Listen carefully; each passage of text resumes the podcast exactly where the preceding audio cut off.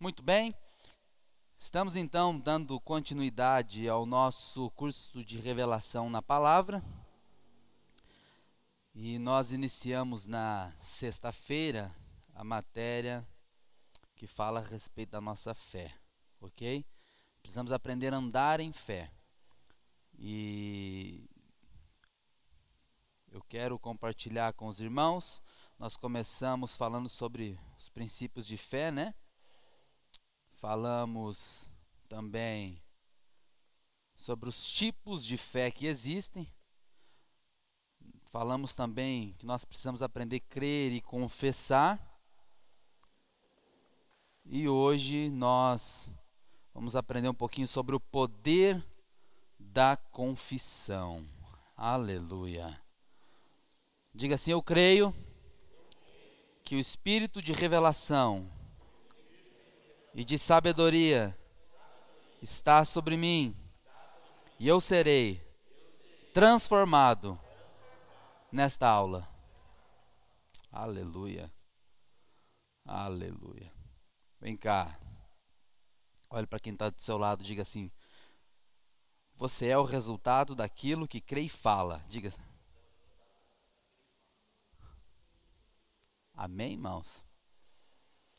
Aquilo que você crê e aquilo que você fala transforma a sua vida, transforma as nossas vidas. Você nunca vai alcançar o palácio falando como camponês ainda. OK? Você nunca será reconhecido como filho de Deus falando como mero filho dos homens. Então, o primeiro passo para mudar as nossas vidas é mudar o nosso discurso, mudar aquilo que nós falamos. É verdade ou não é? Às vezes, quando a gente passa algum tempo sem ver alguém e nós encontramos essa pessoa depois de um tempo, nós, nós percebemos se ela mudou, progrediu ou permanece o mesmo com base no que fala. É verdade ou não é? Agora a gente vê quando uma pessoa amadurece, conforme ela vai mudando a sua forma de falar. A Bíblia diz que o cora, a boca fala aquilo que o coração está cheio. Então, o segredo é enchermos o nosso coração com aquilo que é a vontade de Deus para as nossas vidas, com aquilo que está no coração de Deus, para que o nosso discurso seja com base nisso. Então, o primeiro passo para mudar a nossa vida é mude o seu discurso. Mude aquilo que você fala. Provérbios capítulo 18 e versículo 21 diz o seguinte: A morte e a vida estão no poder da língua. O que bem a utiliza, come do seu fruto. O que bem a utiliza. Então também quer dizer que o que utiliza mal também colhe do seu fruto. Ok? Mas qual é o fruto? Morte. Então você vai ter a, né, ter vida ou morte, dependendo daquilo que você fala. Amém, irmãos? Isso aqui é revolucionário, isso aqui é poderoso demais. É? Se nós queremos ver uma alteração, uma mudança na nossa vida, a gente tem que começar por aquilo que a gente fala. É, as pessoas percebem muita diferença na vida da gente com base naquilo que a gente fala, ok?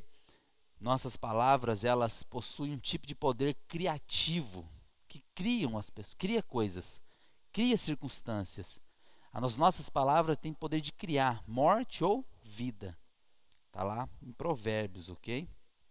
Conforme acabamos de ler. Então, por isso, precisamos colocar as palavras de Deus em nossa boca. E se a palavra de Deus for liberada, então as montanhas se moverão. É assim ou não é? Lembra que nós falamos na semana passada? Jesus diz o seguinte: olha, se você disser, você crê no seu coração, crê com o coração e disser a este monte: Ei, monte, ergue-te daí e lança-te no mar, não duvidando no coração, mas crê que se fará como se diz, então será feito, ok? Então você percebe que se nós colocarmos as palavras de Deus na nossa boca, né? então as montanhas vão se mover. Ok? Você pode fazer isso. Pode, porque agora você é filho de Deus. Amém, irmãos? Você pode se apropriar das palavras de Deus, porque você é filho de Deus. Tá? Então você tem a identidade de filho. Né? Só que você precisa aprender a se ver como filho de Deus. Uma coisa é como Deus nos vê, outra coisa é como nós nos vemos. Ok? Isso aqui é igual perdão, né? Tudo bem? Isso daqui é igual perdão, né? O perdão tem gente que até perdoa os outros, mas não perdoa a si mesmo. É assim ou não é? Tem gente que, ou, ou tem situações também que a pessoa às vezes comete um pecado e erra, e ela chega diante de Deus e, né, e recebe graça, recebe favor, recebe perdão. Deus a perdoa, mas ela mesma não se perdoa. Ela mesma não se perdoa, ok? E isso corrói. Né? Então, é, uma coisa é o perdão, outra coisa é a purificação. Purificação é você se auto-perdoar muitas vezes. Isso faz parte do processo de purificação. Isso aqui é igual é igual como se houvesse uma lei, né? Olha, você não pode comer macarrão com molho vermelho mais, é pecado daqui para frente. É pecado comer macarrão com molho vermelho. Aí chega um dia que você não se aguenta, você passa num restaurante, aí você, você vai lá comer e de repente você olha aquele macarrãozão bolonhesa com molhão vermelho assim, e aquilo vai enchendo a boca de água. Né? E aí você não se aguenta, vai lá e come o macarrão. Come o macarrão. Se lambuza. Chega a derramar na roupa o macarrão. E aí você sai de lá, muitas vezes daquele ambiente onde você comeu o macarrão, já sai de cabeça baixa, né? Já, já sai cabisbaixo, entristecido, né? E só que aquela mancha de macarrão tá ali ainda, sabe? E aí, de repente, você chega até diante de Deus e pede perdão pelo pecado de comer macarrão. Só que aquela mancha ainda está lá e você precisa aprender a lidar com ela. E como que você vai lidar com isso? É quando você vai também buscar do Senhor que te ajude a se perdoar pelo pecado muitas vezes. Tem, quem não se perdoa pelos pecados que comete é como se ficasse com uma mancha ali. Aí todas as vezes que ele vai orar, o diabo olha para ele e fala assim: Mas como é que você vai olhar, orar? Olha essa mancha aí. Olha isso aí. Olha isso aí. Tem uma mancha aí. Então, se a pessoa não aprender a lidar com aquela mancha, ela nunca vai conseguir progredir. Ok? Então, tem que chegar um momento que a pessoa tem que tomar uma decisão de passar um alvejante espiritual cheio de poder, né? Amém, irmãos? Passar um, um sabão celestial. ok? Se autolavar, né? É quando você também muitas vezes decide se perdoar. Isso tem a ver como, como a forma em que nós nos vemos. Porque o Senhor já olha para nós e nos vê como filhos, amém, irmãos? Revestidos de autoridade, revestidos de poder e graça. Mas muitas vezes nós não nos vemos ainda assim, ok? Então você pode viver tudo aquilo que um filho de Deus pode viver, ok? Mas só que você tem que se enxergar como filho. Então você tem a identidade de filho de Deus. Então veja-se como filho de Deus. Ande como filho de Deus ok? Então o mundo espiritual vai respeitar você se você respeitar aquilo que Deus diz a seu respeito. Amém, irmãos? O mundo espiritual só vai te respeitar quando você respeitar aquilo que Deus diz a seu respeito, a seu favor. Ok? Então você tem que aprender a viver como o Senhor quer que você viva. Você já pode se apropriar daquilo que já é uma realidade para nós no ambiente espiritual. Você já pode se apropriar, ok, daquilo que o Senhor Jesus conquistou para você na cruz. Nós pregamos ontem, o está consumado. Isso aqui é poderoso, irmãos. O Senhor já conquistou para nós saúde, graça, prosperidade, vigor, restauração. Jesus, quando diz está consumado, tudo isso já está disponível para nós. Ok? Então o diabo vai respeitar você quando você concordar com o que Deus diz a seu respeito. Amém, irmãos? Vocês conseguem perceber isso? Então, se você não concorda com o que Deus diz a seu respeito, muitas vezes o, o mundo espiritual não te respeita também. É verdade ou não é? Então, confesse o que você é em Cristo. Tudo depende do que você fala. Né? Você fala aquilo que Deus diz ou você fala aquilo que você vê ou sente? Né? Acerca de si mesmo, acerca da sua família, acerca da sua casa, acerca dos seus sonhos, acerca dos seus projetos, acerca da sua vida ou de todas as áreas dela. O que você fala a seu respeito? Ok? Eu falo de mim aquilo que, aquilo que Deus diz a meu respeito? Ou eu falo de mim aquilo que eu vejo? Isso aqui é poderoso, é ou não é, irmãos? Vocês conseguem compreender a grandeza disso? Ok? Porque a nossa vida de fato vai ter um progresso quando nós nos posicionarmos, estivermos firmados na graça, no Evangelho. O que é estar firmado na graça? O que é estar firmado no Evangelho? É quando você de fato vive o que Cristo conquistou para você. Isso honra o Senhor, Jus. Isso honra o Senhor. Quando nós concordamos com aquilo que o Senhor é, disponibilizou para nós, isso honra o Senhor, ok? Então, estar firmado na graça não é acordar de manhã para vencer, Sérgio, mas é acordar pela manhã já a partir da vitória. Amém, irmãos? Aleluia, nós somos mais do que vencedores. Por quê? Porque a nossa vitória não é nós quem conquistamos, mas nós somos revestidos pela vitória de Cristo.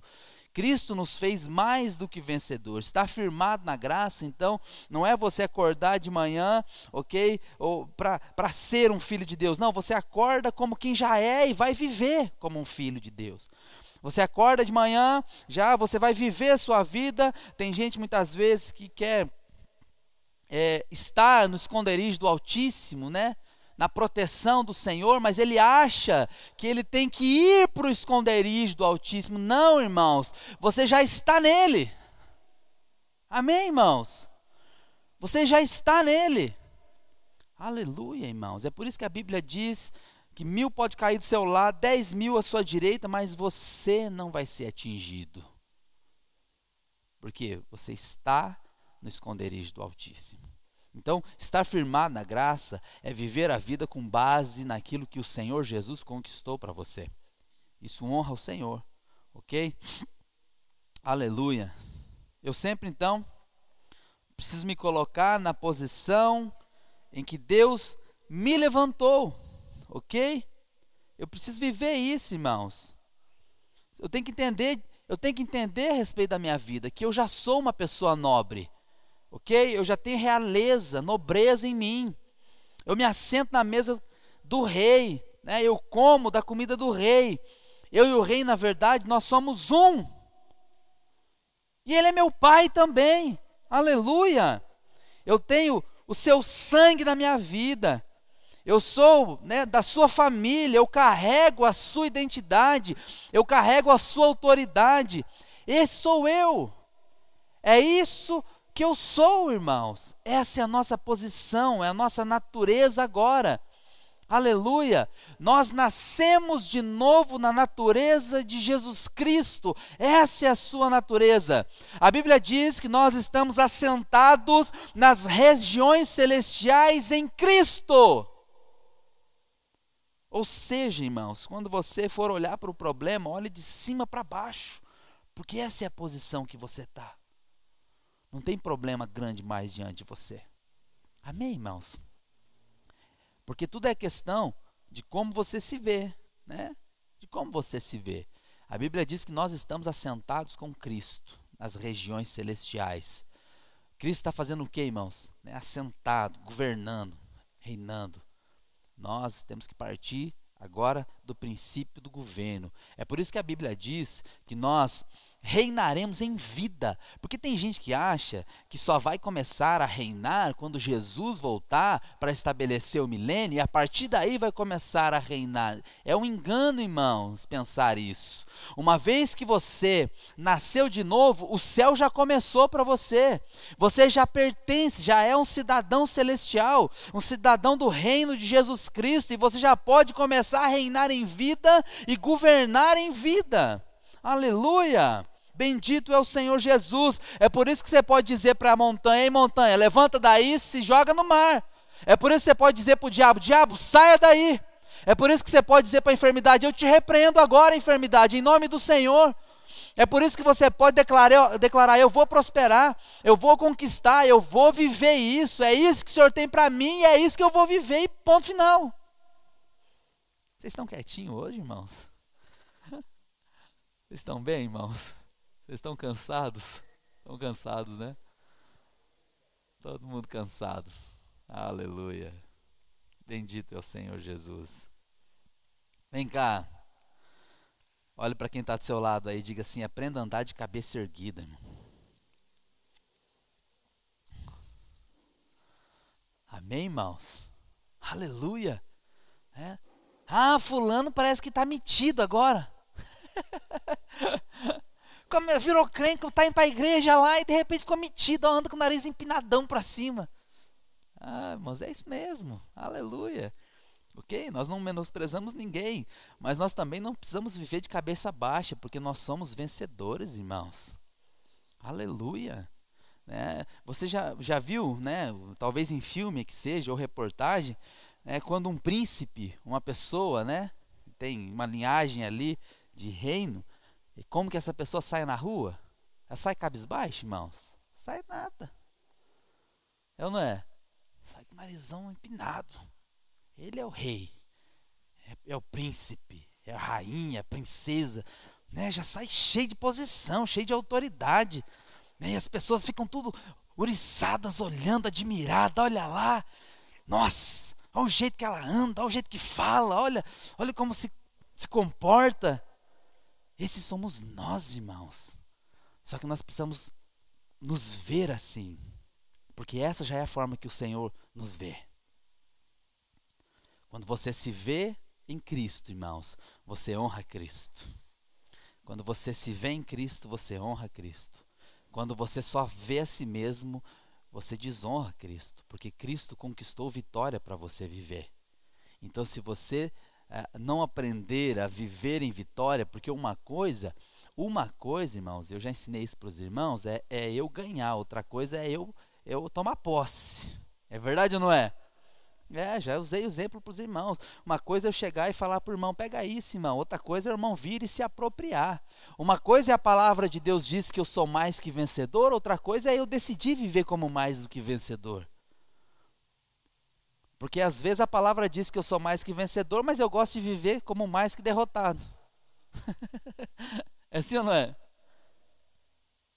Ah, mas é porque, na verdade, eu aprendi que tem que ser assim, né? O crente, na verdade, o crente tem que ser sempre um coitadinho. É, o crente tem que ser coitadinho, o crente tem que ser, sabe, pobrezinho, não pode enriquecer, senão vai para o inferno, tá, irmão? Pode prosperar não, sabe? Crente sempre tem que ter aquela vidinha sofrida, certo? Sabe aquela vidinha sofrida? Se não for uma vidinha sofrida, não é crente, não está pagando preço. Que besteira, irmãos. Que besteira. Jesus já sofreu para que nós pudéssemos reinar com Ele. Aleluia. Então nós precisamos nos ver como o Senhor nos vê.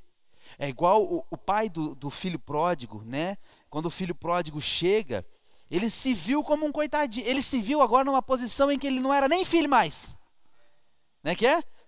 Porque ele chega lá e fala assim: Olha, eu, eu, pai, eu já não sou digno mais de ser chamado seu filho, então só me trata. Eu, eu, ele, na verdade, ele planejou tudo isso, né? Ele vai dizer assim: Senhor, vou falar para meu pai, pai, só me trata como um dos seus servos, alguma coisa assim. Mas quando ele vem, irmãos, e o pai vê de longe. Você percebe que o pai estava esperando. O pai, a Bíblia fala que o pai. Você sabe que na verdade aquele, aquele pai aponta para Deus. Você sabe disso, né? E é o único lugar na Bíblia que diz que Deus correu, irmãos. É o único, não tem outro. A Bíblia fala ali que aquele pai correu na direção do filho. Você sabe que Jesus ilustrando isso era uma coisa curiosa, porque naquele tempo os homens usavam a, a, aqueles, aqueles vestidões, sabe, né? Até os pés, então não dá para correr. Para correr o cara tem que fazer o quê? Uma mulher de vestido que tem que fazer para correr? Tem que fazer puxar pelo menos até aqui nas coxas, é assim ou não é, irmãos? Então, a, aquele camarada, com certeza, nessa era isso que passava na cabeça dos, do, de quem ouvia, naquele contexto. Puxou até aqui, saiu correndo, irmãos, não se importou com a vergonha, sabe? É o que Cristo fez, foi humilhado, foi envergonhado, para que nós pudéssemos receber de volta aquilo que Ele, sabe, irmãos, lá no, no, no, no, planejamento de tudo, na criação de todas as coisas, o que o Senhor já tinha conquistado, feito, trabalhado para o homem viver. Jesus vem restabelecer isso para nós. E quando aquele filho chega, é, achando que é um coitadinho, primeira coisa que o, o, o pai já fala assim: ei, coloca de chinelo no pé dele. Porque ele não é escravo. Quem andava descalço era escravo, irmãos. Uau, nós aprendemos tanta coisa. Já não era mais para ele, traga logo uma túnica, porque eu não quero que ninguém veja ele em vergonha. Ele é filho. Sabe, irmãos? Mas aquele que estava lá dentro da casa, né, tinha tudo lá à disposição. E não vivia. Né? Porque não desfrutava. Ele não se via como filho. Pelo contrário, ele se via como servo apenas. Amém, irmãos?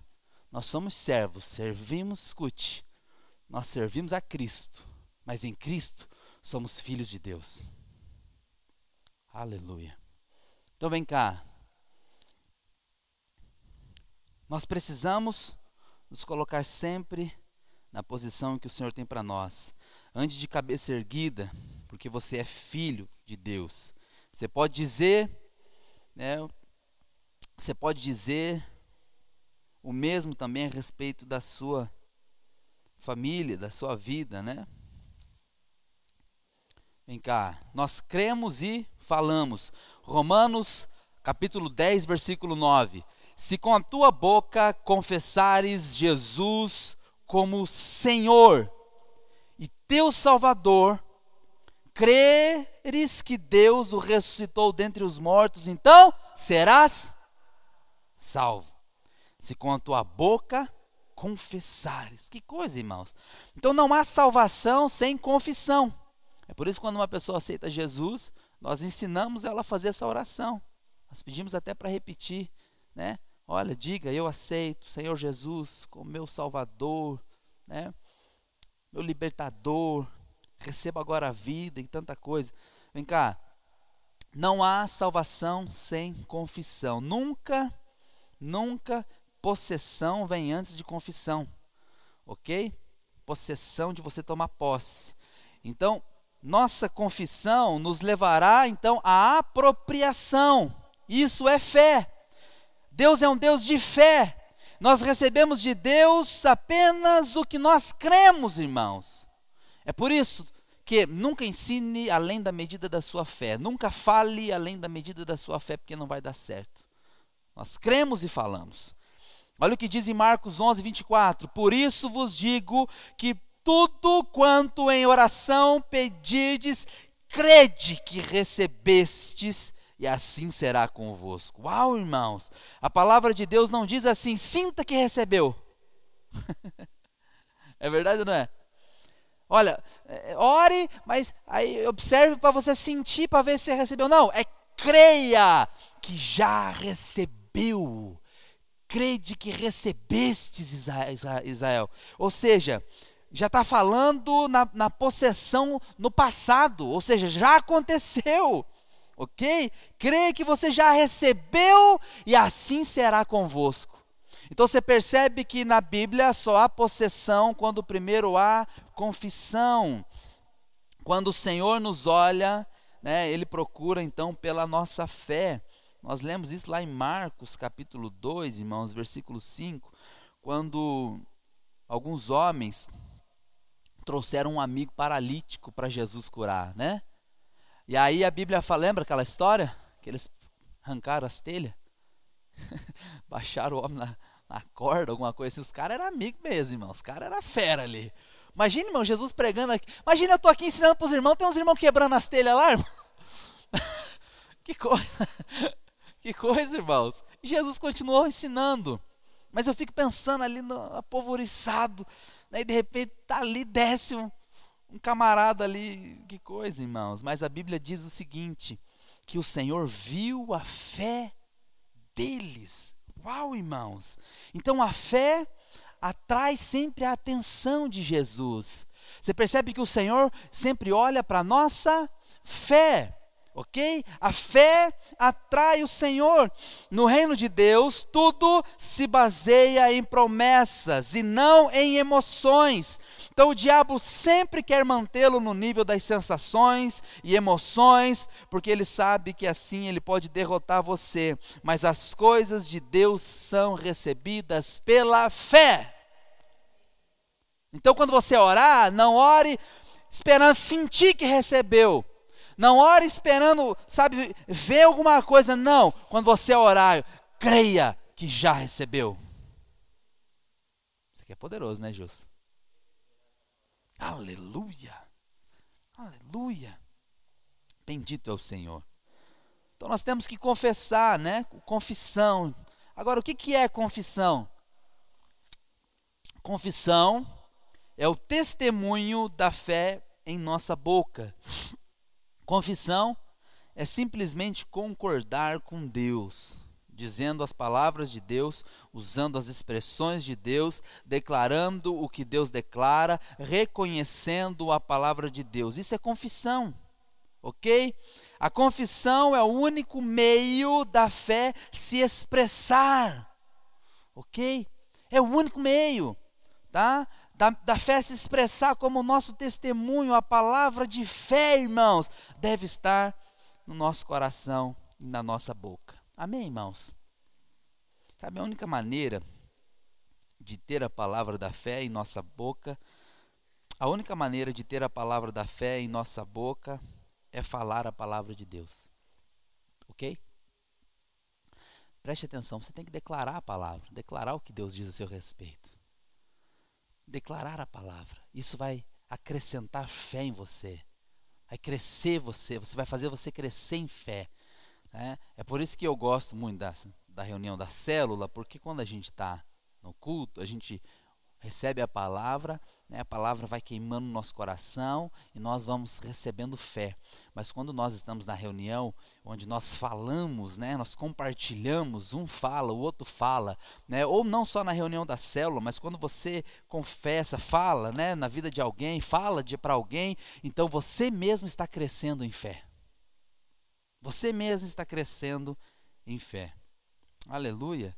Apocalipse 12, versículo 11 nos diz que aqueles que venceram o diabo o fizeram pelo sangue do Cordeiro e pela palavra do seu testemunho. Que coisa, irmãos. Segundo Coríntios 4:13, Paulo diz o que? Eu criei, por isso eu falei. Então a maneira bíblica de liberar fé é crendo e falando. A nossa fé precisa vir acompanhada de nossa confissão. Não existe fé em silêncio. Amém, irmãos? A fé, ela precisa ser acompanhada da confissão. Essa foi a forma como Deus liberou fé lá em Abraão. Lá em Gênesis 15, né? quando Deus mandou que ele olhasse para o céu do Oriente e contasse as estrelas, se ele pudesse contar, né? Naquele momento a Bíblia fala que Abraão creu em Deus, né? Abrão, na verdade era Abrão o nome dele, creu em Deus e naquele exato momento o nome dele foi mudado. Está lá em Gênesis 17, 5, diz o seguinte: Deus falando para ele: Abrão já não será o teu nome, e sim Abraão, porque por pai de numerosas nações eu te constituí. Que coisa, irmãos. Abrão, Abrão significa pai grande. Abraão significa pai de muitos, de multidões, de nações. Interessante isso. Veja que o verbo ali, talvez as pessoas não percebem, mas quando Deus fala para Abraão agora, Deus fala como se já fosse uma realidade passada. Porque olha o que Deus diz ali: Abraão já não será mais o teu nome, mas Abraão, porque por pai de numerosa nação, nações, te constituí. Você percebe, irmãos, que o verbo constituir, né, ele está no passado? É verdade ou não é? É. Ele está num tempo passado. Mas Abraão ainda não tinha nenhum filho. Que coisa, irmãos. Isso aqui é extraordinário para nós. OK? Porque é assim que a fé ela se manifesta e ela se move. Abraão não tinha nenhum filho, mas Deus estava dizendo para ele: Olha, por pai de numerosas nações eu te constituí. Ou seja, você já é. Você já é. Quando você ora, então, você tem que orar na base da realidade que já é, que já aconteceu, que já foi. Aleluia! Aleluia! É por isso que eu sempre digo para os irmãos: quando você fizer uma oração, não destrua ela com uma segunda confissão negativa. Né? Porque quando você então ora e você declara algo de Deus na sua vida, né? Você tem que sair daquela posição de oração como se aquilo já é uma realidade para você.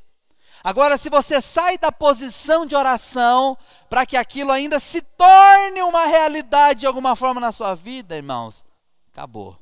Não vai acontecer. Amém, irmãos? Porque a Bíblia diz que fé, ok, é crer em fatos. O que é fato? É coisa que já existe, que já é. É sim ou não? Fato é uma coisa que já é, já é real. Isso é um fato. Isso é a realidade. Ok? Então, essa deve ser a nossa posição. Então, Abraão, se ele olhasse para ele mesmo, ele só ia se ver como um homem sem filhos. Mas como que Deus via Abraão? Pai de multidões. Era assim que Deus o via. Então, quando ele contemplou o Senhor e se viu como pai de multidões, e começou agora, Deus naquele momento mudou o nome, para que todos os lugares que ele chegasse, e alguém perguntasse qual é o seu nome, eu sou o pai de multidões. Agora aquilo era uma expressão de fé. Você percebe que não bastava apenas Abraão crer, Abraão tinha que também falar. Então a fé, ela sempre vem acompanhada, ok, de testemunho de fé. Aleluia, irmãos.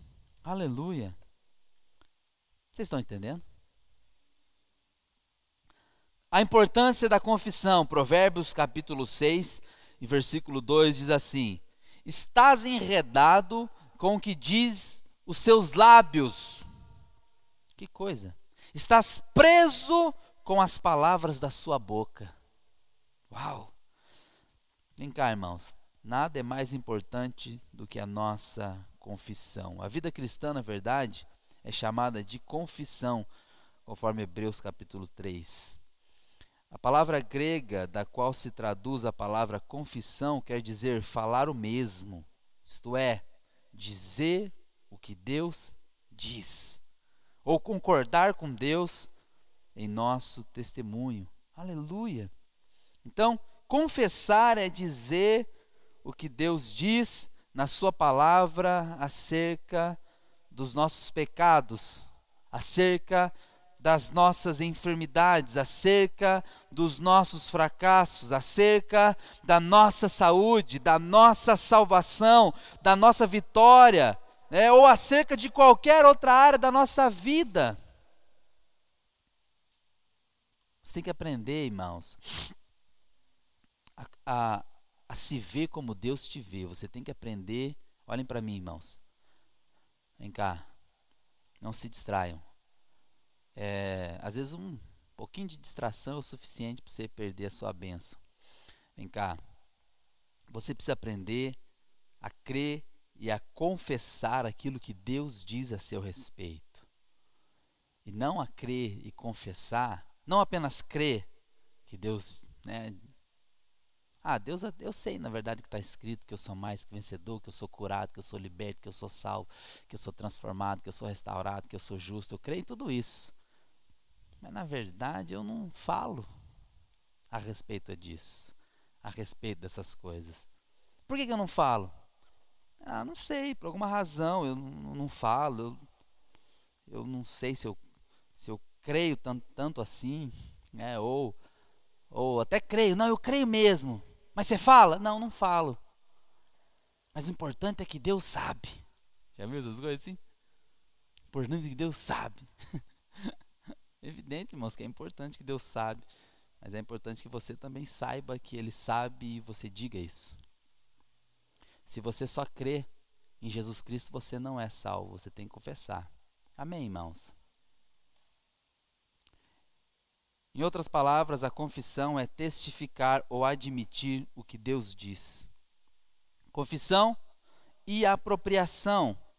Olha o que diz lá em Marcos capítulo 4, no versículo 25. Pois ao que tem se lhe dará, e ao que não tem, até o que tem lhe será tirado. Que coisa, irmãos. Então, se eu creio que eu tenho, se nós cremos que nós temos, mais nos é acrescentado. Mas se não cremos, até o que julgamos ter nos é tirado. Um dia eu falei para o Igor, faz um, tempo, logo no começo, quando a gente a gente estava iniciando a igreja, né? Eu falei pro, tava conversando um dia com o Igor, ele vai lembrar disso. Eu tive uma revelação muito profunda com relação a, a essa palavra aqui. E eu falei assim, Igor, é, enquanto eu não me enxergar como pastorzão que Deus levantou, eu nunca serei. Falei, lembra? Você lembra disso? Que a gente fica, às vezes, ali meio retraído, mas será que? Será que, né? Ah, não, mas eu sou coitadinho, né?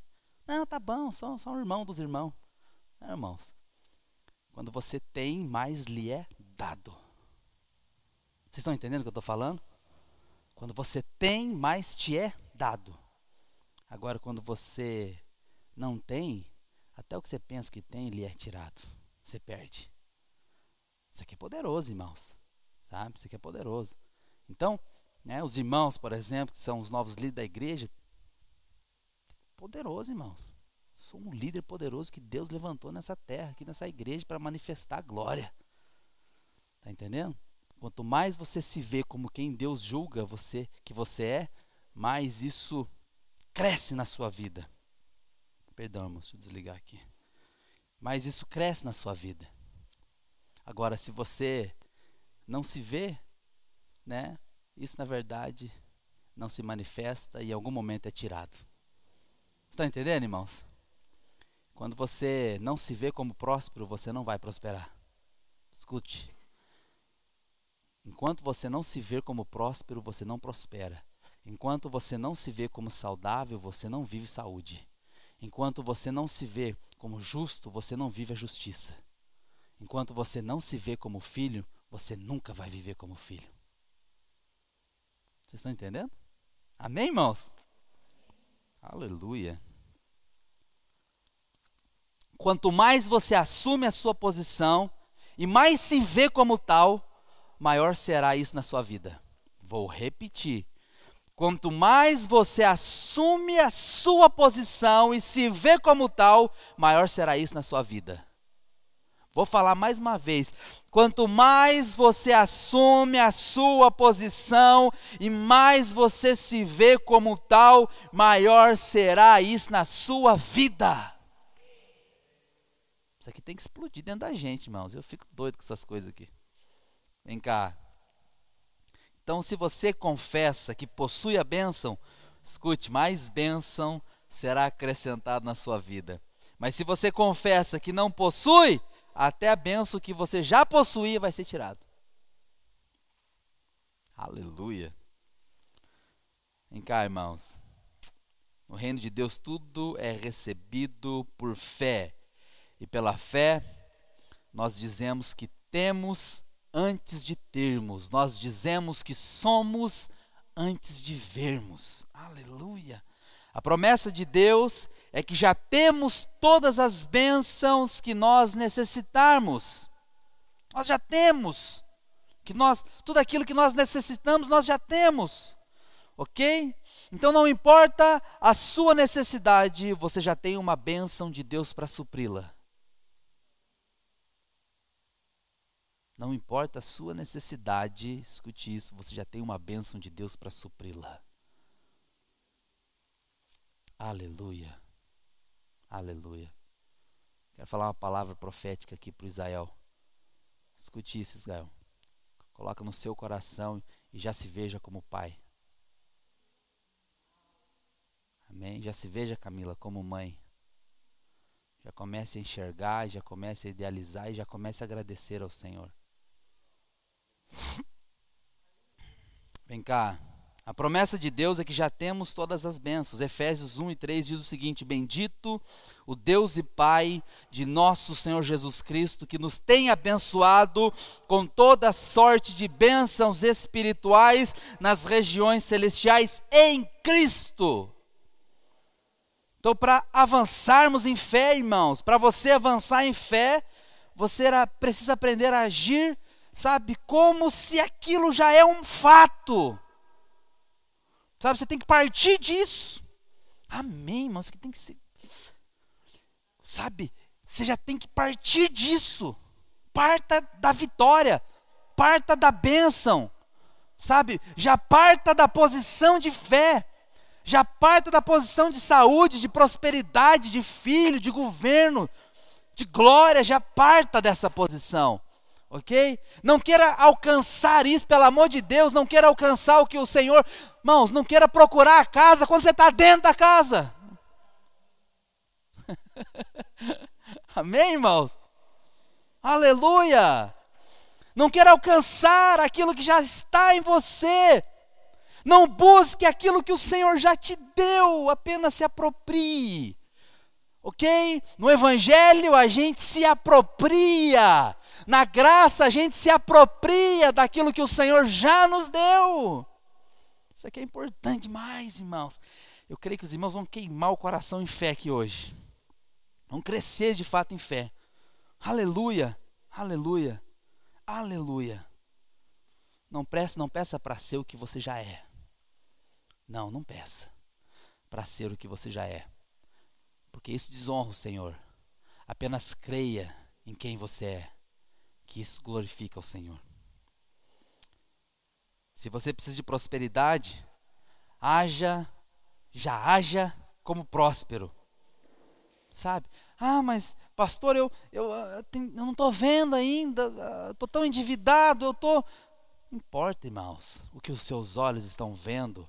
O que importa é o que o Senhor diz a seu respeito já se veja como próspero, ande como próspero, oferte como próspero, semeie como próspero, haja como próspero. Ok? É isso, irmãos. Comece a, a pensar, a, a, planejar, ok? Como alguém que é próspero. Hum.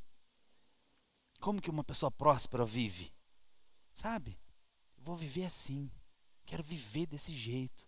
Como pessoa saudável, como pessoa próspera como filho de Deus.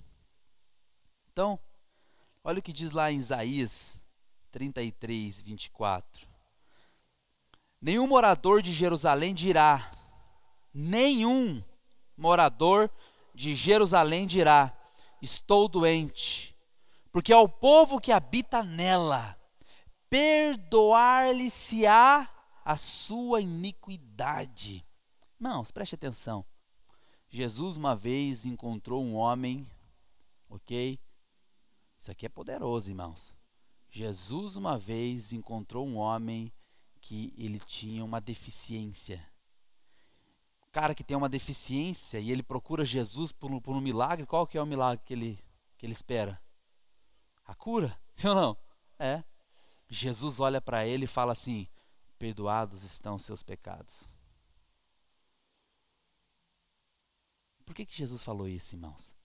Porque naquele tempo, para quem vivia debaixo da lei, ok, a doença era consequência do pecado, ou dele ou dos seus antepassados.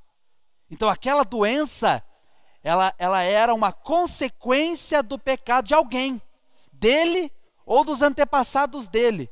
Então, se ele tinha uma doença, ele já ficava né, naquela situação: bom, eu, eu, eu vivo nessa doença porque eu tenho pecados na minha vida.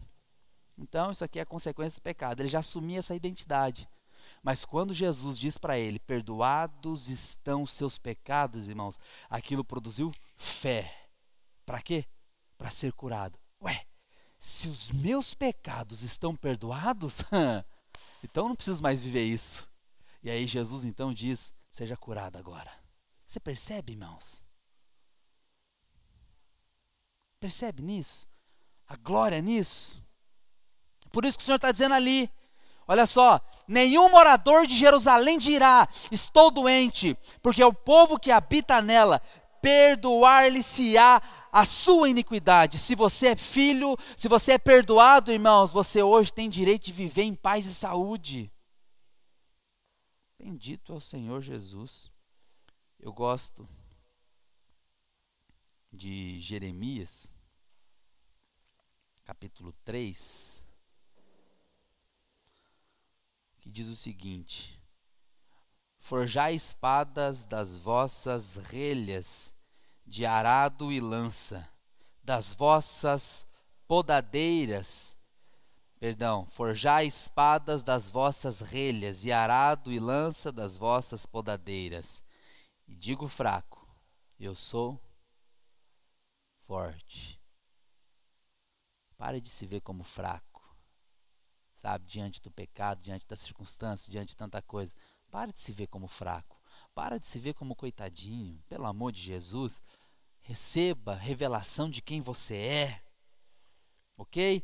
Então, não confesse a sua bênção diante dos incrédulos. Isso aqui é importante. Nossa declaração de fé, ok? Não é para as pessoas ouvirem, mas é para Deus ouvir. É Ele que se interessa em olhar, enxergar a sua fé. Não precisamos impressionar ninguém com as nossas palavras, ok? Somente a Deus. Aleluia. Sexto, a confissão nas provações. Êxodo 23, 25 diz assim: Servireis ao Senhor vosso Deus, e Ele abençoará o vosso pão e a vossa água, e tirará vosso, do vosso meio as enfermidades. Êxodo 15, Êxodo 15, 26. Pois eu sou o Senhor que te sara. Aleluia, irmãos. O que, que eu tô, o que, que é isso aqui, irmãos? Preste atenção. Na hora que você estiver passando dificuldade, você tem que conhecer a palavra. Porque, irmãos, Deus, escuta isso. Deus tem compromisso com a sua palavra. Se você ora alinhado com a palavra, irmão, você já pode sair da oração já tranquilizado, ok? Está passando dificuldade? Conheça a palavra. Olha o que diz em Salmo 103, verso 3. Ele é quem perdoa as tuas iniquidades e quem sara todas as tuas enfermidades. Mateus 8,17, Ele mesmo tomou, sob, tomou as nossas enfermidades e carregou com as nossas doenças. 1 Pedro 2,24, pelas suas feridas fostes sarados, aleluia. Então a confissão é o testemunho da fé na nossa boca. É simplesmente concordar com o que Deus diz. É simplesmente dizer o que a palavra de Deus diz. Apocalipse, Apocalipse capítulo 12, versículo 11 diz o seguinte: é que aqueles que venceram o diabo fizeram pelo sangue do cordeiro e pela palavra do seu testemunho. Então, confessar a palavra é testemunhar ou testificar aquilo que nós cremos. Diga assim: confessar ativa a fé. Amém, irmãos? Você quer ativar a sua fé, confessa a palavra. Ok? É, agora, não devemos confessar qualquer coisa ou qualquer tipo de pensamento. Eu estou falando da palavra. Amém, irmãos? Aquilo que Deus diz a nosso respeito. Devemos ter, então, pensamentos corretos. Né? Pois quem pensa corretamente, crê corretamente e age corretamente. Nós devemos confessar, mas o que confessar? Vem cá, simplesmente confesse a palavra de Deus em todas as ocasiões Em face de qualquer circunstância em que você esteja vivendo, confesse a palavra de Deus, ok? Confissão é afirmar verdades bíblicas. Confissão é repetir com os nossos lábios, a partir do coração, as coisas que Deus diz na Sua palavra. Isso é confissão. É quando você entra em linha com aquilo que Deus diz. É quando você entra e se embala na onda da palavra e da verdade do Senhor, do Senhor. OK? Não tem surfista que surfa sem ondas, em águas calmas. Escute isso, ele espera vir aquelas ondas e ele vai e surfa nelas. Vamos dizer que as ondas são aquelas palavras que Deus diz a seu respeito. Surfe nelas, amém, irmãos? Surfa nas ondas da palavra do Senhor. Aleluia. Então, o segredo da confissão e da fé é entender o que Jesus Cristo realmente nos fez e o que somos nele como resultado da sua obra consumada. Pregamos isso ontem, isso aqui foi extraordinário. OK? Então esse conhecimento junto com a confissão desses fatos libera fé no nosso espírito. Evidente que você não vai conseguir fazer confissão de fé se você também não conhece a palavra. Tudo se resume na palavra. Amém, irmãos? Tudo começa na palavra, o meio é a palavra e termina na palavra. Cristo é a verdadeira palavra. Aleluia. Vem cá. Muitas vezes Deus vem com um entendimento forte na palavra a respeito de uma verdade. Mas muitas vezes, com o tempo, nós esquecemos daquela verdade. É assim ou não é? Isso acontece. Agora, por que, que isso acontece, irmãos? Preste atenção. Porque nós deixamos de confessar aquela verdade.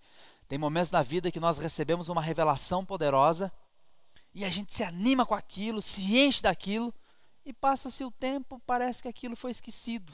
Por que, que foi esquecido? Porque nós não confessamos. Nós não confessamos. Escute, irmãos, tudo aquilo que o Senhor queima no seu coração, declare constantemente, declare, confesse, declare, declare.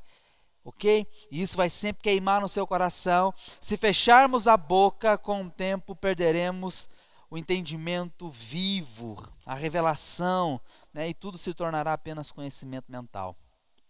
Vem cá, irmãos. Tem gente que sabe muito, mas não fala. Adianta nada. Não adianta nada.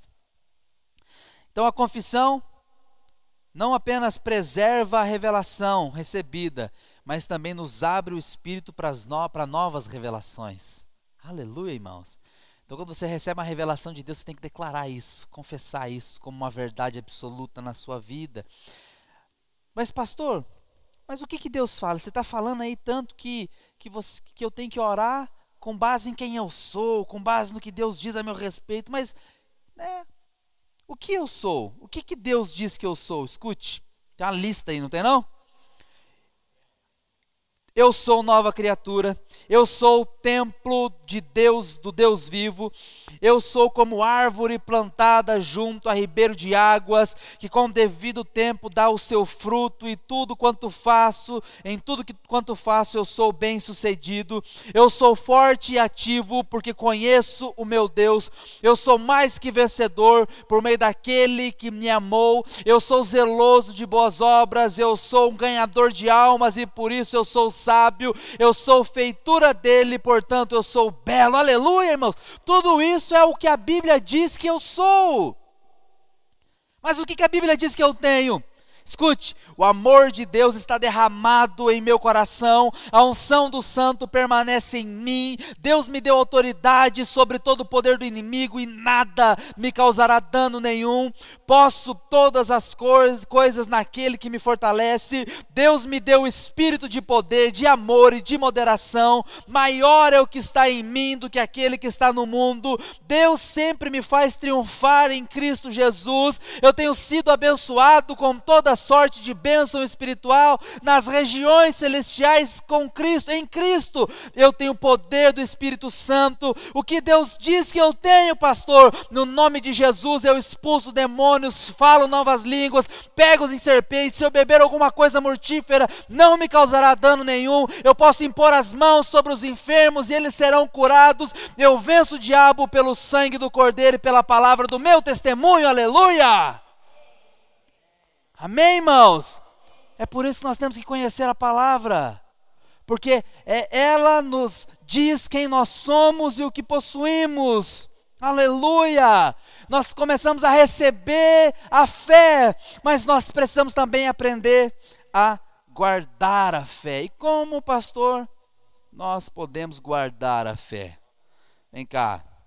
Fé, a fé não é algo pronto, né, estático. Fé deve ser desenvolvida e guardada. Hã? É. Hã? É. Quer café de novo? Aleluia. Vem cá. Nesta aula, então, nós vemos como é possível desenvolver e guardar a nossa fé para que ela não seja fraca e, nem roubada. Ok. Vem cá. Como que então eu posso guardar a minha fé? Primeiro, conhecendo a palavra de Deus. Romanos 10, 17 diz: E assim a fé vem pelo ouvir, perdão, e assim a fé vem pela pregação, e a pregação pela palavra de Cristo. Romanos 10, 17. Então a nossa fé, ela é proporcional ao nosso conhecimento da palavra. Amém, irmãos? A fé é proporcional ao conhecimento da palavra. A sua. Hã? O que? Ah, tá. Preste atenção. É, a, a, forma como você desenvolve uma atividade, ela é proporcional ao quanto você conhece aquela atividade. É verdade ou não é? é as pessoas, né, os molecados dizem assim, não gosta de matemática. Não gosta porque não sabe. O dia que ele aprende, ele gosta. é assim não é? Ah, entendeu? Então, conforme você conhece, o Sérgio tem 28 anos de fotógrafo. 28? 28 anos de fotógrafo, irmãos. 28 anos de profissão. Então você percebe o quanto ele conhece a profissão. E com base no quanto ele conhece, ele chega tranquilamente e ele pode fazer um orçamento, ele pode dizer quanto vai custar, ele pode dizer como é que vai ser, como é que vai ficar o começo, meio, fim do negócio está relacionado diretamente com o quanto ele conhece. A nossa fé, irmãos, escute, ela está proporcionalmente atrelada no quanto nós conhecemos a palavra. Se você não conhece nada, tua fé é quase nada. Amém, irmãos? Vem cá. A fé é pelo ouvir. Por isso, antes de orar, você deve se embasar na palavra que está escrita. Irmãos, quer fazer uma oração realmente poderosa e que você já pode sair dando glória tranquilamente, é orar baseado na palavra. Ok? Na palavra. Então você precisa se alimentar da palavra diariamente. Ok? Haverá dias em que você carregará pesos, né? Nós passamos, temos dias que nós passamos dificuldades, passamos por dias maus, ok?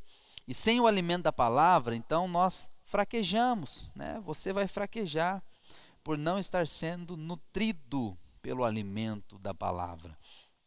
Então Deus quer que você se familiarize e conheça as promessas que ele tem para você. Você tem que conhecer Logos. Lembra do Logos, irmãos? O que é Logos? A palavra escrita ok? Logos é a palavra escrita e ele produz rema, ou seja, gera uma revelação e fé na sua vida diante das circunstâncias, ok? A Bíblia também é chamada de testamento por ser a herança de Deus para você. Aí, é, você é filho. Se você é filho, você é herdeiro. Sim ou não? Co-herdeiro com Cristo. É? Só que se você não conhece o testamento, você vai ser herdeiro de quê? você pode ser né, um herdeiro legal, mas você não vai herdar nada na experiência. Sabe, irmãos? Escute, lembra que eu já contei para os irmãos, né, na parábola dos talentos, que fala de três tipos de trabalhadores, né? Aqueles que conheciam o Senhor e aqueles que não conheciam. Aquele que não conhecia teve que ser disciplinado e começou a ter que conhecer na base da dor. Vou falar algo aqui que talvez desperte muita curiosidade nos irmãos. Isso vai ser assunto para uma próxima aula, inclusive. É... Tem gente que acha que quando morrer, né? Ou quando for arrebatado ou coisa assim, vai chegar diante do Senhor, Gils. E de repente, de uma forma assim, alguma misteriosa, ele vai chegar lá, né, e a sua mente, alguma coisa, vai, vai ser completamente transformada com relação ao seu conhecimento de Cristo. Não vai, irmão. O que você conhece, o que você vai conhecer de Cristo no dia do reino é o quanto você relacionar com Ele aqui. Mas tem aqueles que não conhecem nada, vão ter que aprender do zero lá. Aprender com quem? Com vocês, que aprenderam e viveram o Evangelho. Por isso que haverá aqueles que vão reinar e aqueles que vão ser reinados por quem vai, quem vai reinar. As crianças pequenas, o que, que tem as crianças? Vão ter que aprender. É. Você vê que coisa, irmãos? Os irmãos puxam, né, irmãos? Não adianta. A gente. É que daí tem que explicar agora. é, mas é bom, é gostoso isso aí, é prazeroso também. É, eu falei algo esses dias pro, acho que foi pro Igor, né? Que tem uma tem uma história que Jesus também conta com relação a alguns trabalhadores. Né? Então a Bíblia diz que um saiu cedo para trabalhar outro saiu meio-dia e outro saiu, faltava uma hora para fechar a empresa. E aí, na hora do patrão pagar, olha que coisa interessante. Aí o patrão começou para aquele que chegou por último. E aí, o patrão foi lá e deu 100 reais para ele. Rapaz, primeira coisa, você percebe que o patrão fez isso na frente de todo mundo, né? Primeira coisa que passa na cabeça daquele que chegou às 8 da manhã. Cara, se esse camarada trabalhou uma hora só e ganhou 100 pila, tô feito, cara. Rapaz, então eu, eu vou ganhar muito dinheiro aqui. Ganhei, fiz a boa. Aí de, de repente o patrão chega naquele que chegou meio-dia e dá 100 reais também. Aí já começa o climão. de repente o patrão chega naquele que tá desde cedo ou que suou, está arrebentado, cansado. E dá o mesmo 100 reais. E aí os caras vão questionar, mas não é justo. Né? Como que é assim? Como você dá para esse aqui que chegou agora? Né? E o dono do dinheiro fala assim: o dinheiro é meu, faço dele o que eu quiser. Que te importa? Vem cá. Preste atenção, irmãos. Preste atenção.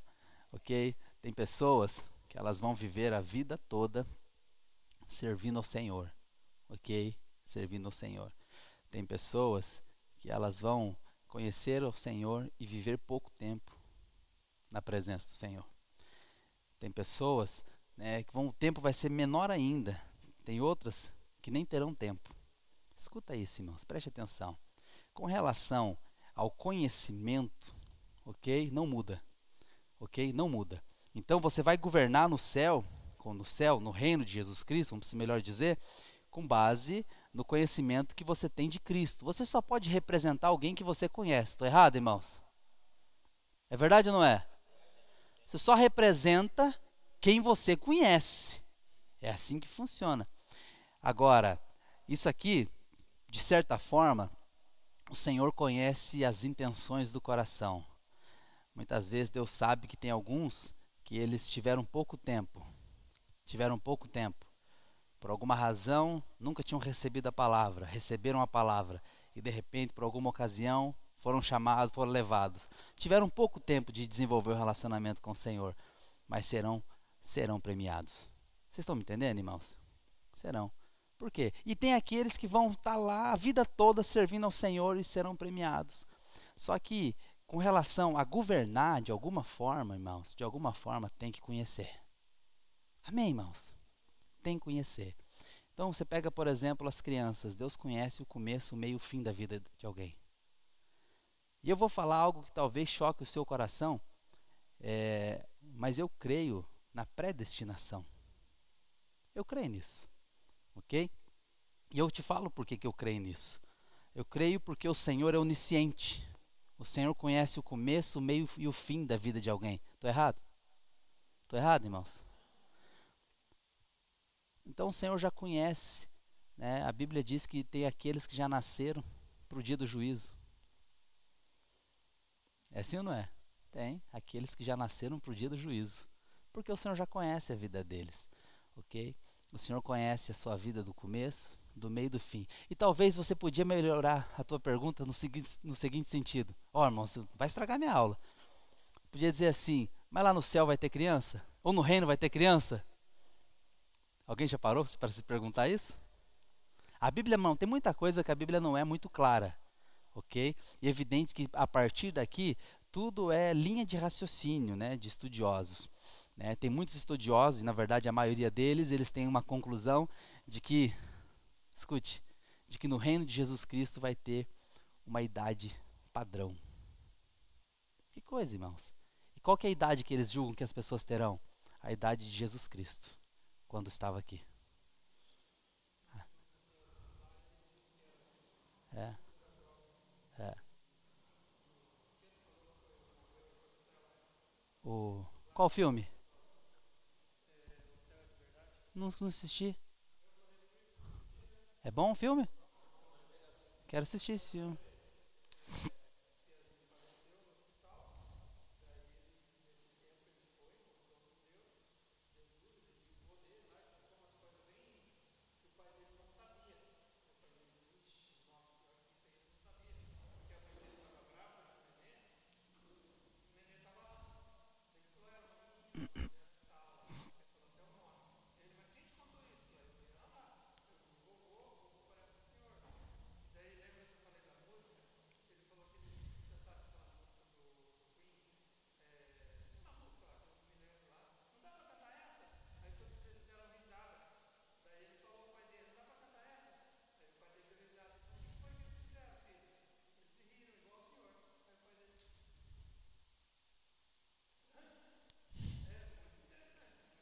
Não, curioso, não, mas é, é estimula o conhecimento. É, agora, evidente que eles se baseiam numa linha que já existe de raciocínio teológico, ok? Né, com relação à idade das pessoas. É evidente que isso aqui é assunto, né, irmão? Que, é, mas é legal, é importante, é, é, gostoso saber dessas coisas, estimula os irmãos, os mais curiosos, saem daqui e vão estudar. Amém, irmãos? Tem que, tem que estudar, tem que conhecer, tem que aprender. É, ok? Então, é, pode ter certeza que lá no, né, no reino de Jesus Cristo não vai ter aqueles, aqueles velhinhos de bengalinha sofrida, né, irmãos? Tá lá, né? Não, vai ter um corpo novo, glorificado. Aleluia. Eu creio, e eu creio nessa linha de, de ensino, que eu acho que ela é bastante coerente, né? Assim como Jesus apareceu para os discípulos com seu corpo cheio de vigor, com as marcas da crucificação, né, um corpo semelhante ao nosso, porque ele até comeu com os discípulos na beira da praia. Assou um peixinho para os irmãos, rapaz. Isso que coisa, Jesus cozinheiro, né? Eles chegaram do barco, Jesus tinha preparado um peixinho para eles lá, irmão. Era Masterchef. Eu creio que foi o melhor tempero, Sérgio, que já existiu na história. Não é verdade? A Bíblia também fala no livro de Isaías que naquele dia nós tomaremos os bons vinhos. Aleluia, irmãos. Aleluia, os melhores vinhos estão guardados para aquele momento. Para quem gosta de vinho, eu gosto de vinho. Isso aqui vai ser uma glória, irmãos. A Bíblia fala que nós vamos comer as carnes gordurosas, né? Não vai dar nem colesterol, irmão. Então você percebe que o corpo é semelhante de alguma forma, mas ele é sobrenatural ao ponto de atravessar uma porta e uma parede, como Jesus fez. Amém, irmãos? Aleluia, né? Isso aqui anima a nossa fé de como nós seremos em glória, né, irmãos? Aleluia. Vem cá. Por isso conheça a sua herança e se aproprie dela. Tem uma palavra que eu quero pregar para os irmãos. Eu acho que eu vou fazer uma série de três pregações que é sobre a nossa herança em Cristo. Aleluia. Pratique a palavra. Praticando a palavra, você também guarda a sua fé. No livro de Tiago, capítulo 1, ao que diz no versículo 21 e 22. Portanto, despojando-vos de toda impureza e acúmulo de maldade, acolhei com mansidão a palavra em vós implantada, a qual é poderosa para salvar as vossas almas, tornando-vos, pois, praticantes da palavra e não somente ouvintes, enganando-vos a vós mesmos. Vem cá. A salvação evidente mencionada aqui é, como trata da nossa alma, os irmãos já aprenderam isso, já falamos lá nas aulas de trás, é, ela vem do grego chamado palavra souzo, que ela é restauração, ok? Transformação, edificação. Então, a salvação mencionada aqui não é a salvação do inferno, ok, irmãos? Salvar aqui significa restaurar, edificar, curar e transformar. Bendito é o Senhor. Então, a ordem bíblica para nós, escute isso, é que nos tornemos praticantes da palavra. Quando você pratica a palavra, a sua fé aumenta. Observe que a obediência também tem poder de gerar fé em você. Ok, irmãos? Mas obediência em que, pastor? Obedecer o quê? Obedecer a palavra. Amém, irmãos? É quando você crê, você recebe a palavra, ela é enxertada dentro de você, mas você não se torna apenas um ouvinte enganando a você, a você mesmo, mas se torna um praticante da palavra. Praticar a palavra é fazer tudo o que o Evangelho diz que você faça e não fazer tudo aquilo que ele diz não faça. A obediência também traz fé e unção de Deus. Amém, irmãos? É, você guarda a palavra, guarda sua fé quando você confessa a palavra, né? Confessando a palavra, então você também guarda sua fé. Marcos 11, 23 diz: Porque com o coração se crê para a justiça e com a boca se confessa a respeito da salvação. Porque em, uh, Romanos 10, 10, Marcos, perdão, Marcos 11, 23 diz o seguinte: Porque vem porque em verdade vos afirmo que, se alguém disser a este monte, ergue-te e lança-te no mar, e não duvidar no seu coração, mas crê que se fará o que se diz então, será, assim será com ele. Percebe que a confissão da palavra, ela gera fé. Romanos 10 e 10 está dizendo aqui é, que salvação é para aquele que confessa.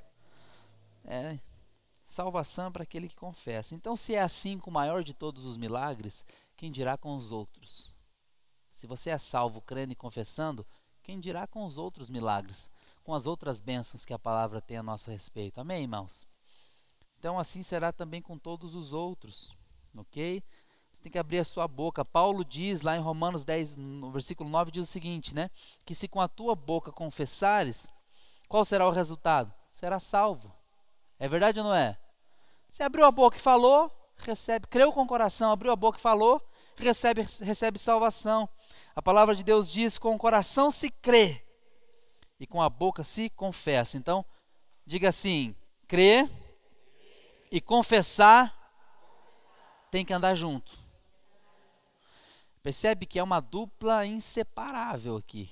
Tem que caminhar juntinho ligado, conectado. Não adianta só crer com o coração, ok? A boca tem que confessar. Aí volta naquela aquela questão que nós estávamos falando aqui agora há pouco, né? Pega, por exemplo, uma pessoa que está no, no, num leito, quase que né, partindo, e alguém vem e prega o evangelho para aquela pessoa, ela ainda tem uma consciência, ela não consegue falar. Né? Aí ela não consegue dizer Jesus, eu te aceito, né? como meu Senhor Salvador. Mas ela vai, pode ser salva, sim ou não? Claro que pode, evidente. É, ela crê, mas, mas pastor, ela não, tá, ela não falou, a Bíblia diz que tem que falar.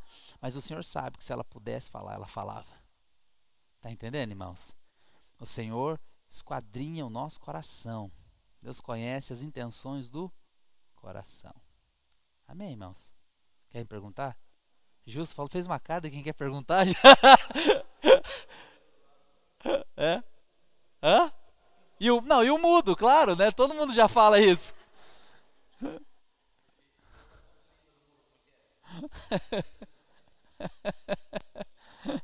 ah, vem cá, irmãos, vem cá. Evidente que tem muitas coisas que a gente nunca vai compreender, né?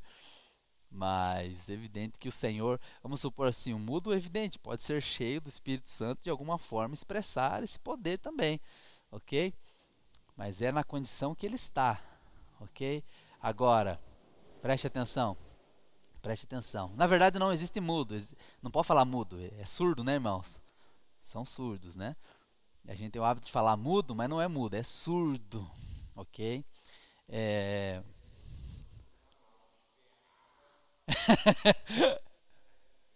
é.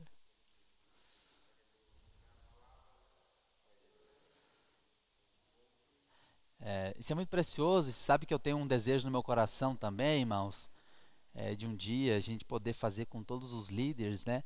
Líderes, é, aqueles cursos de sinais. Eu acho que todo líder de célula tinha que saber linguagem de sinal. Na verdade, nós precisamos crescer nisso aí.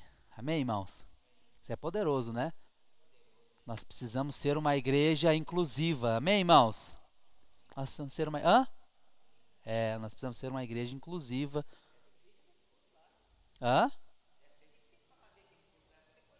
Não, é, é, fácil, porque ele é um curso bem rápido. Bem rápido. Um dia, já vamos fazer isso aqui. Amém, irmãos? Todo líder tem que, acho que é muito precioso poder aprender a se comunicar para sermos inclusivos, né, irmãos?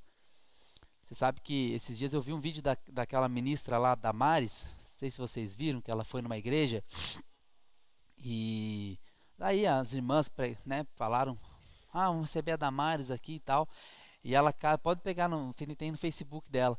Ela pega o microfone e ela fala, e ela começa a falar assim. Ela começa bem assim: eu estou de vestido tal cor, de bolinhas assim e tal, tal, tal. E ela vai falando detalhadamente, eu estou falando agora, eu sou uma pessoa de mais ou menos, né, uma altura tal, de pele cor tal e não sei o que, os meus olhos são assim e tal. E ela começa a, a, a fazer um desenho dela, né, e um desenho da situação e, e o que ela estava ali para fazer. Ela gasta assim os primeiros cinco minutos, mais ou menos, assim, só fazendo isso.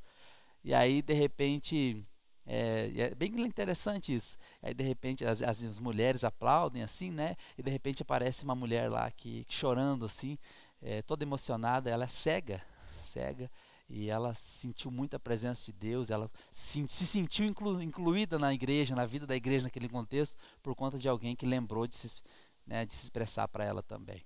Amém, irmãos? Muito precioso isso, né? Isso é amor. Isso é amor. Vem cá. Uh, então, é preciso dizer ao monte, né?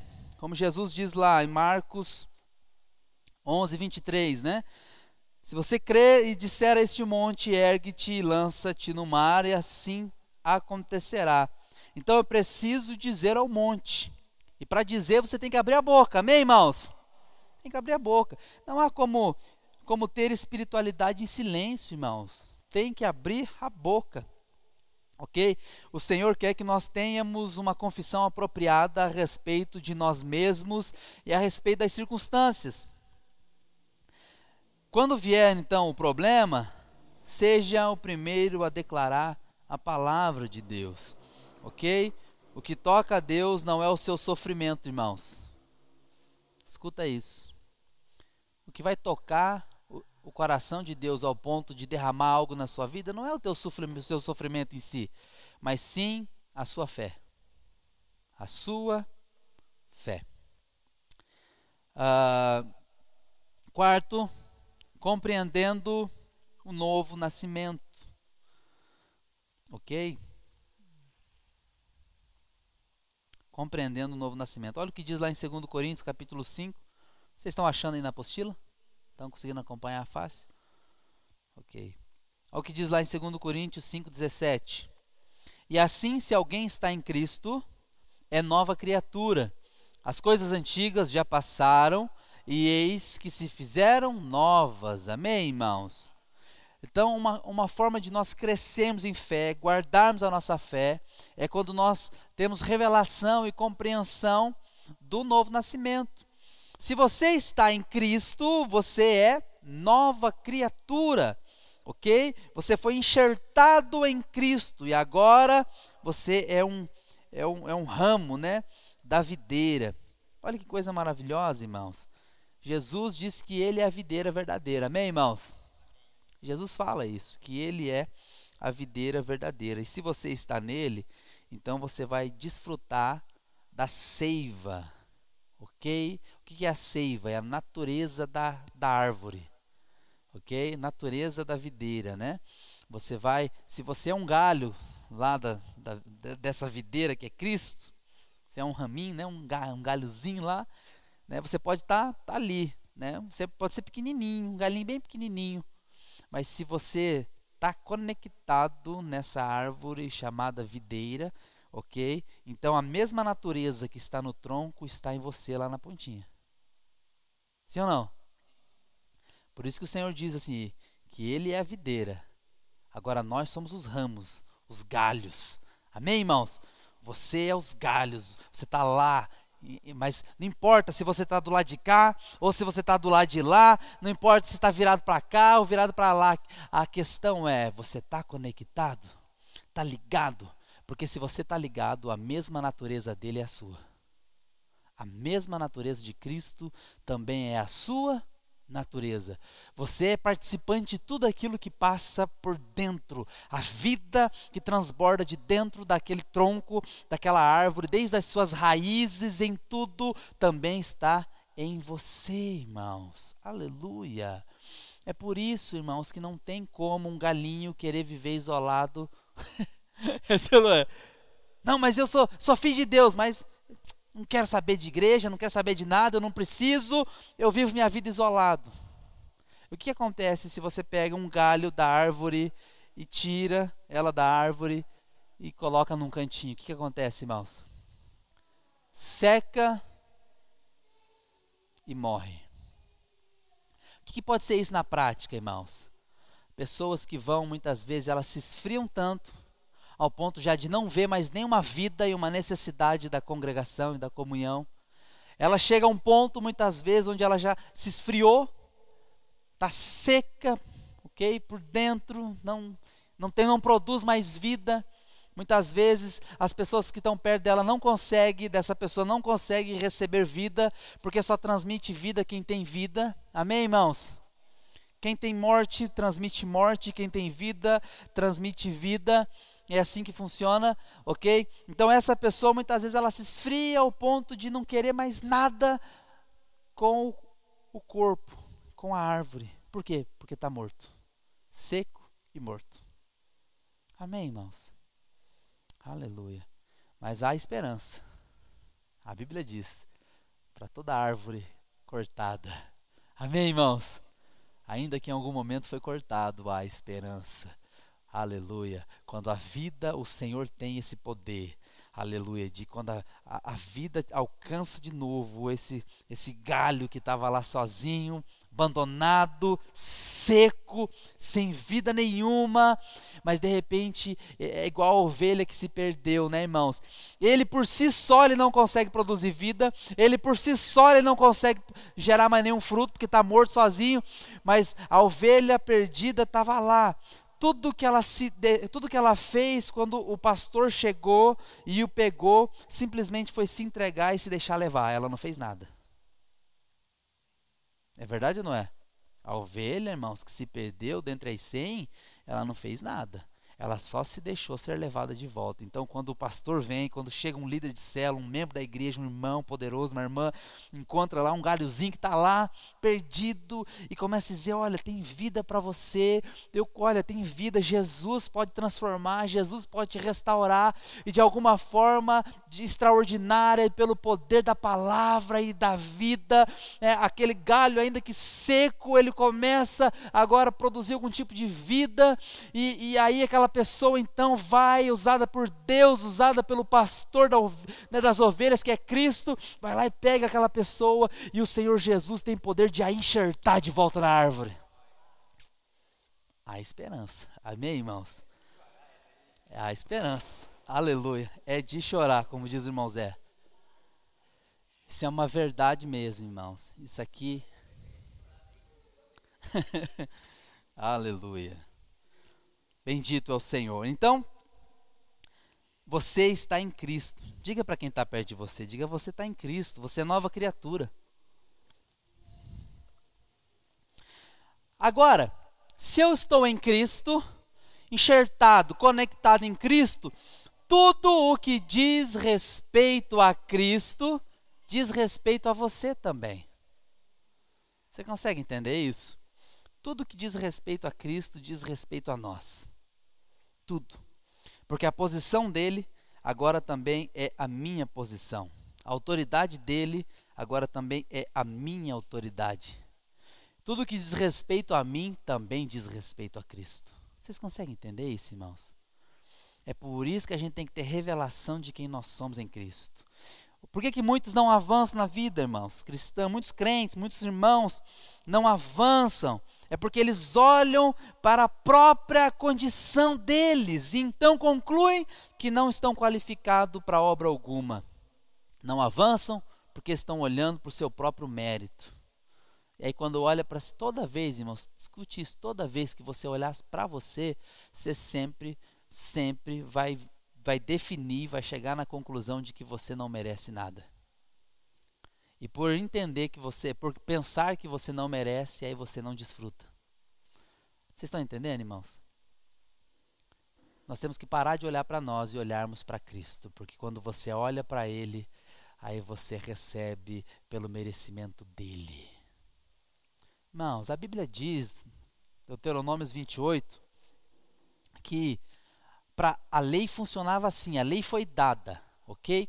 Então, se você cumprisse perfeitamente a lei, ok? Perfeitamente haveria muitas bênçãos para quem cumprisse, sim ou não? Muitas bênçãos, desde prosperidade, saúde, família abençoada, filhos, tudo, casamento, mas para quem cumprisse.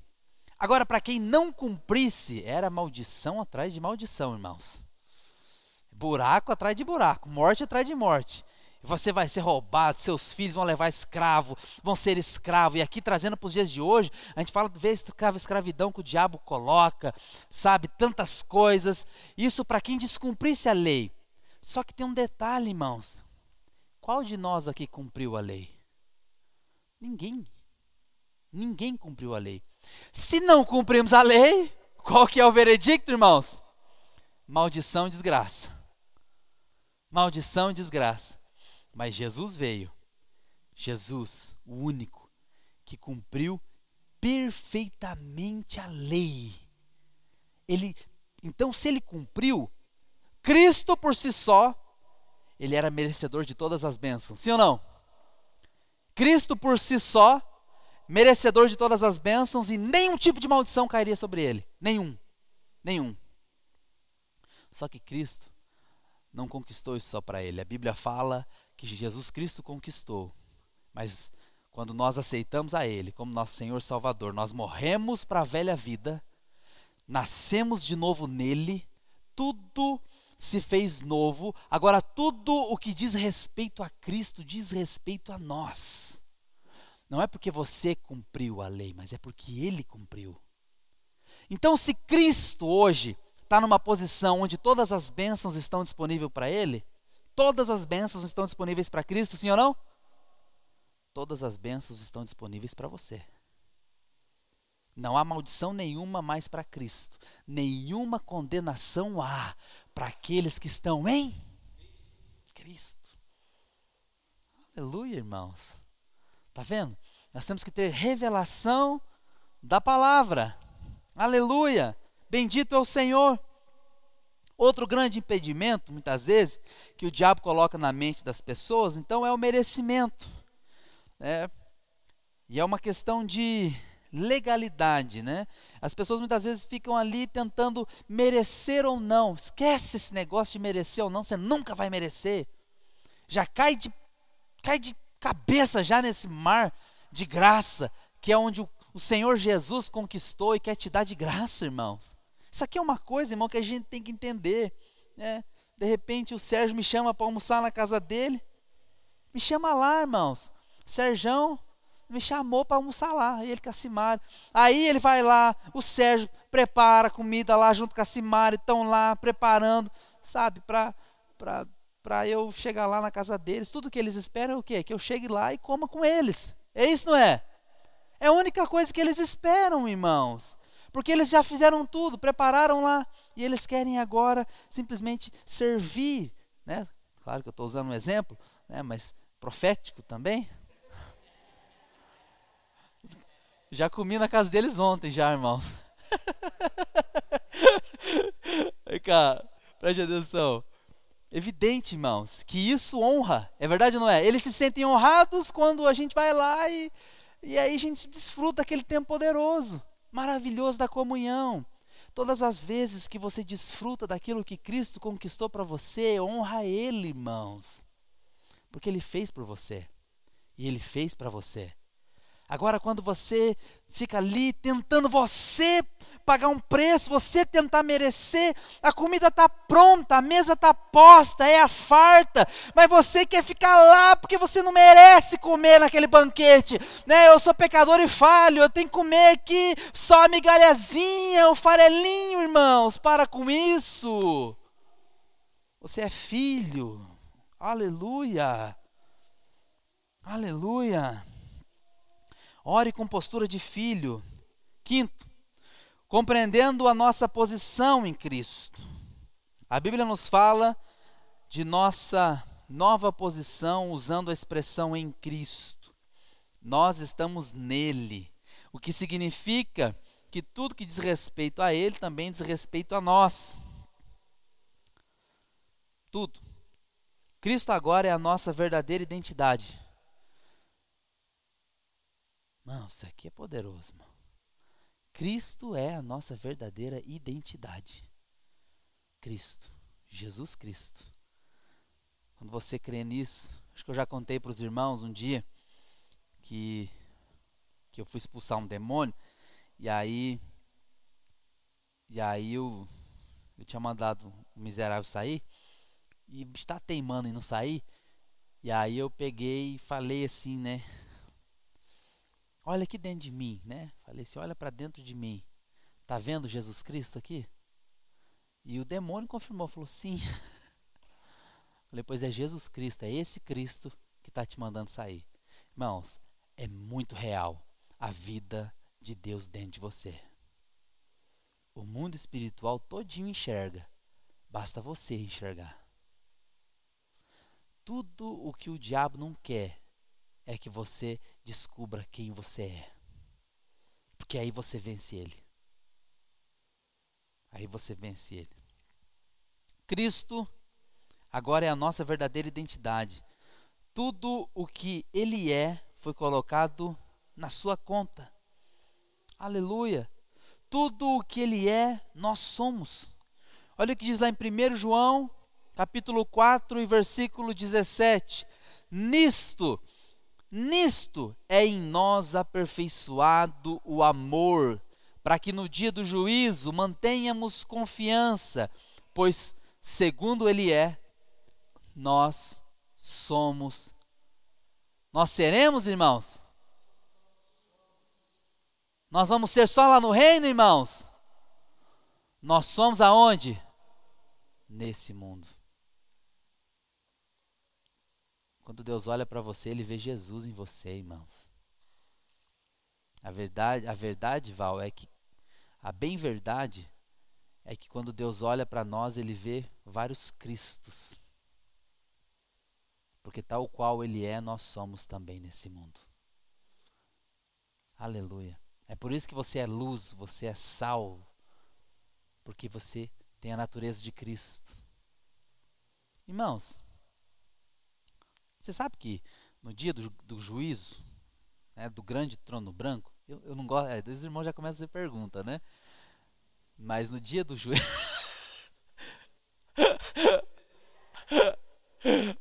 Mas é bom, façam as perguntas, pode fazer, irmãos. Isso é precioso, não quero coibir ninguém de perguntar, não. Amém, irmãos? Faça a pergunta. É, nunca vá para casa na dúvida. Vem cá, no, no julgamento do grande trono branco, porque haverá três julgamentos, só para resumir para os irmãos. Já preguei sobre isso um dia.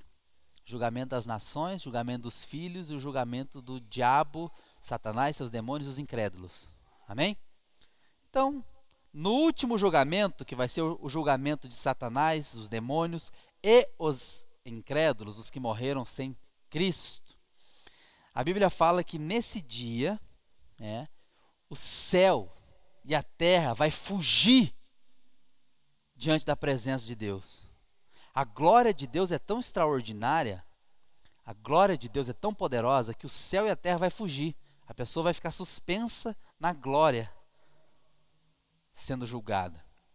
Só que que coisa interessante, porque a Bíblia diz que a natureza de Deus é fogo consumidor. É verdade ou não é? Deus é fogo. É por isso que a Bíblia também diz que nós fomos feitos labaredas de fogo. Então, fogo com fogo não dá problema. É verdade ou não é? Porque tem a mesma natureza. Agora acredita, irmãos, para aquele que morreu sem Cristo, a própria presença de Deus já é um inferno para ele. Porque não é a mesma natureza. Vocês estão me entendendo? A natureza de Deus é fogo. Fogo. Olha que coisa, irmãos. Preste atenção. Preste atenção. A Bíblia diz que, tal qual Ele é, nós somos neste mundo. Você tem que se enxergar, irmãos. Olha para quem está do lado e fala: se enxerga. Te enxerga, irmãos. É, te enxerga. Meu Deus do céu, isso aqui é poderoso para nós. Eu acho que é mais uma que eu vou usar agora, né? Te enxerga. Hã? Amanhã já sai um vídeo, né, irmão? Só postar nas redes sociais. Se enxerga. É igual aquele, né, que os irmãos, que eu falei para os irmãos, vai cuidar da tua vida, né? Vai cuidar da tua vida, que ninguém vai cuidar dela por você.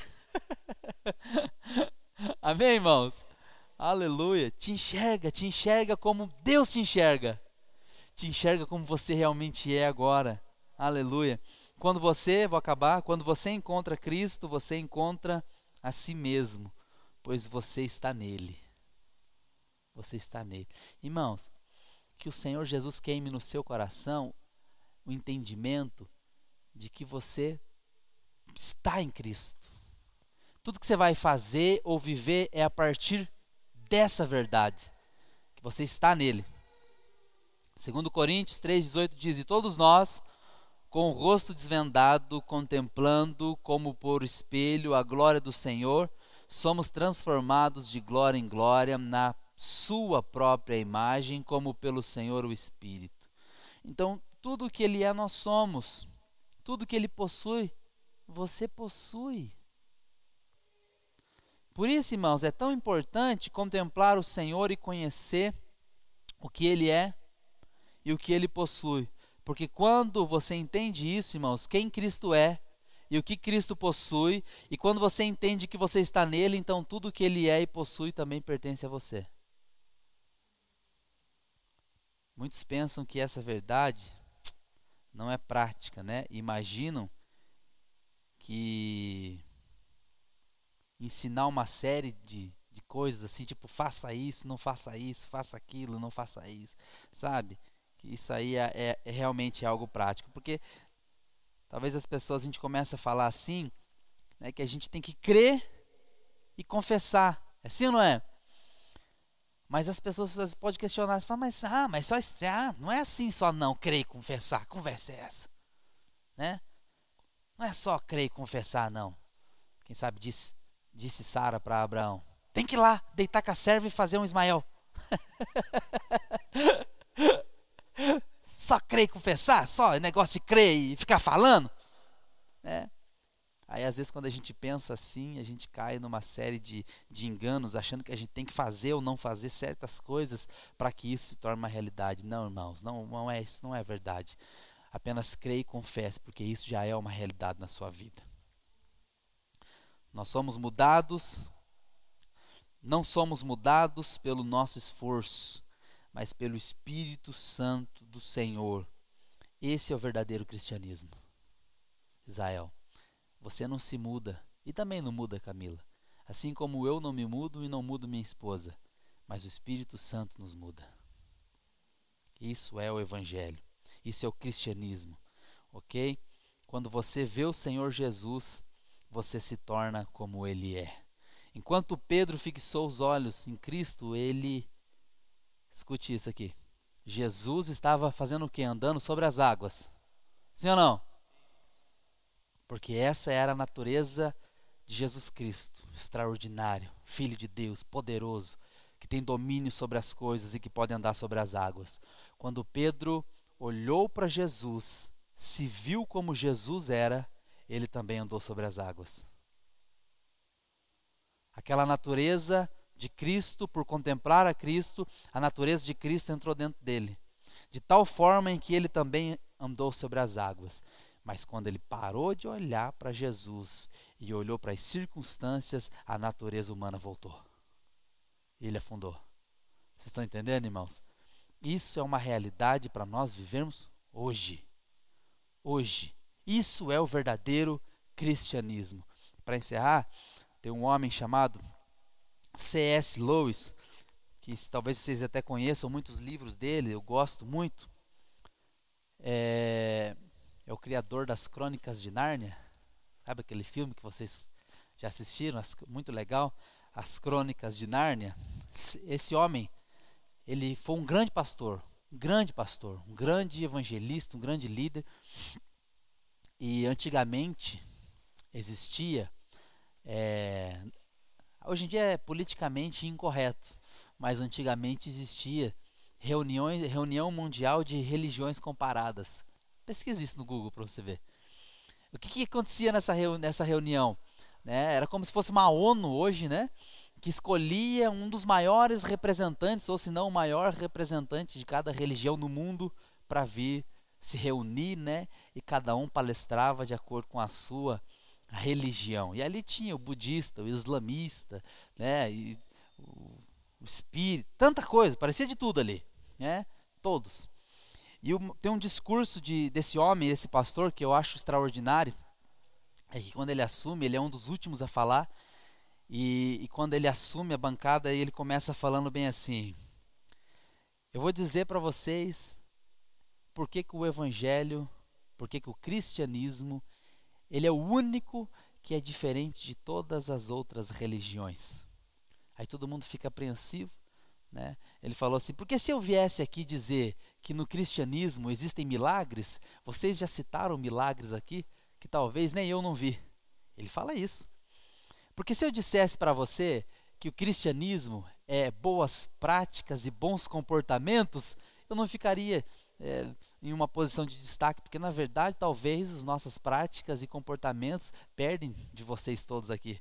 Tem muitos aqui muitos mais, muito mais zelosos com práticas e comportamentos do que, do que eu e do que o cristianismo. Mas há uma semelhança em todas as religiões que o cristianismo sai. Sabe o que é? Em todas as religiões, em todas, se merecer, é recompensado. Se não merecer, então não é recompensado. Teve alguns, ele conta, teve alguns que até chegaram a dizer, com base na sua religião, que se o homem se comportar de uma forma ruim e má, ele reencarna né, de, um, de uma forma ruim também, né, como um inseto, talvez, alguma coisa assim. Ele falou assim: mas essa é a diferença do cristianismo. No cristianismo de Jesus Cristo, só recebe aquele que não merece e sabe que não merece.